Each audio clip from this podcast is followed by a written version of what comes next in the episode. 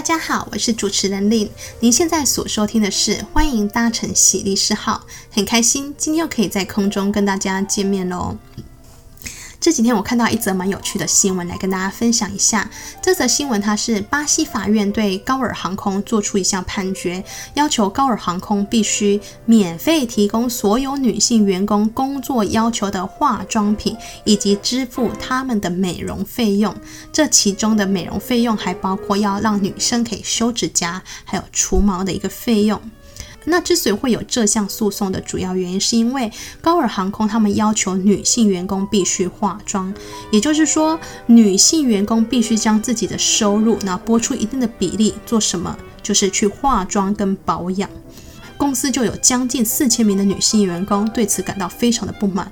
毕竟一间公司同时有男员工跟女员工，对吧？那为什么女生就一定要被要求化妆，然后还要自掏腰包，从自己的收入掏出一部分的金钱来化妆跟保养呢？这不就是变相的一种性别歧视吗？大家都是赚那一丁点的微薄薪水，就只是因为性别的不同，男生你可以不用化妆，不用支付化妆费，那不就很明显，男生的薪水就明显的高于女生吗？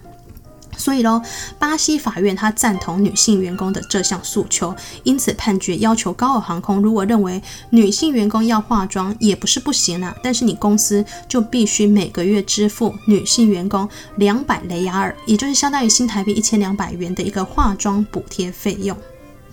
讲到化妆，我们就要讲到日本了。我们都知道，很多日本人认为化妆是一种礼貌，出门淡妆是基本款，不化妆出门会让很多女生感到非常的不自在，或是觉得不舒服。所以日本女生如果真的不想化妆，很多时候他们会戴上口罩来遮掩自己的一个素颜。有一次，我还在电视节目的访问当中看到说，有一个女性啊，她是在呃工厂担任驾驶堆高机的一个工作。那大家都知道，这种粗重的工作，工厂环境到处就是粉尘四散啊，或者有的是甚至是高温。可这个女员工啊，虽然只是化一些淡妆，可是皮肤状况就会因为这些粉尘啊，导致自己的肤况变得更差。因此而深感困扰，可即便如此，她还是没办法克服不化妆这个心态，她不得不化妆。由此可知啊，日本这真的是一个化妆王国啊。那在这个电视的节目当中，他就提到说，每一位日本女生她最基本的化妆可能包括护肤啊、底妆、眼妆、定妆到洗头、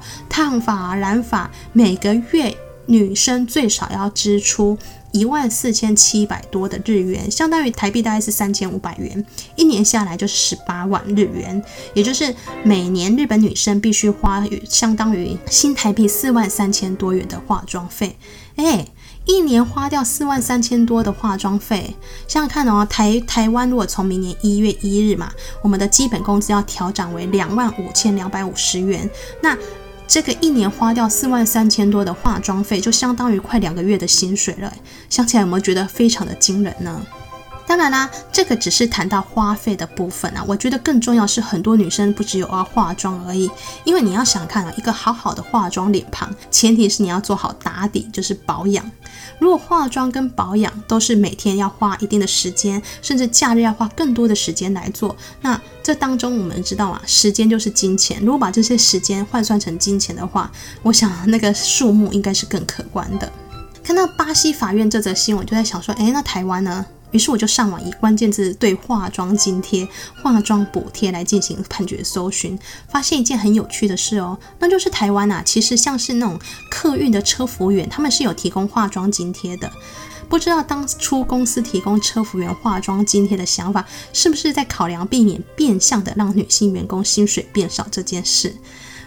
我不知道，但是呢，我们至少有一点是可以确定的，是说给女性员工化妆津贴，在台湾早就有先例了。路上很多公司会将女性要不要化妆这件事规定在公司的一个工作规则当中，可不可以呢？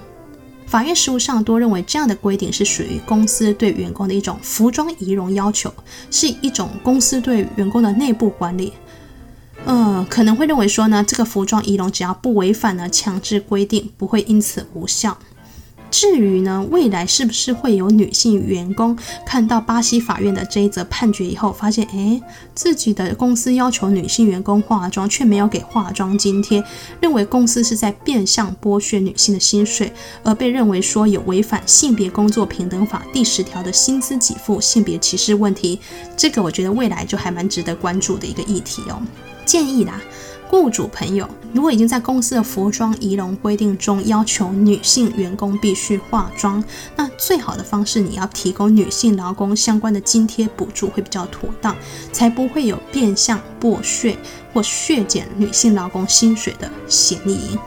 当然，节目最后呢，其实我想要讲的是，女性要不要化妆这件事，近几年来已经有很多的女性呢，对这样的事情产生了觉醒跟觉知。举个例子来说，像是韩国呢，他们在二零一九年，很多女生就发动所谓的美容罢工，陆续的在 IG 上放上自己的一些短发啊、素颜照，因为他们认为说原始的这张面孔才是我最真实的自己，鼓励女生不应该再继续活在父权主义的框架下。所以喽，要不要化妆？问题的核心，我们就会发现它的重点就是放在性别平不平等。大家有想过吗？为什么女生出门要化妆啊？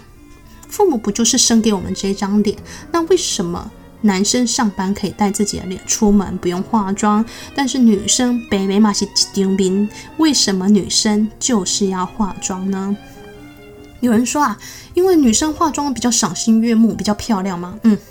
讲到这个赏心悦目比较漂亮，先问一下，这是从谁的视角来说？很明显嘛，这就是男生的视角来看啊。所以呢，这个很明显就性别不平等了。那再来就是说，那不要这样说好了，应该是说女生不化妆，气色不太好。讲到这个，我也觉得很好笑，气色不好，哎，拜托，气色不好不是只有女生好吗？职场上挂着黑眼圈、脸色蜡黄的男生根本是一堆好吗？为什么他们不用化妆呢？所以不用说什么一大堆冠冕堂皇的理由啦，要求女生要化妆这件事的确是有性别不平等啊。当然啦，如果是一间注重性别平等的企业，它应该是要求员工们的服装仪容整齐干净就好，而不是只有要求女性要化妆，这才是正本清源之道。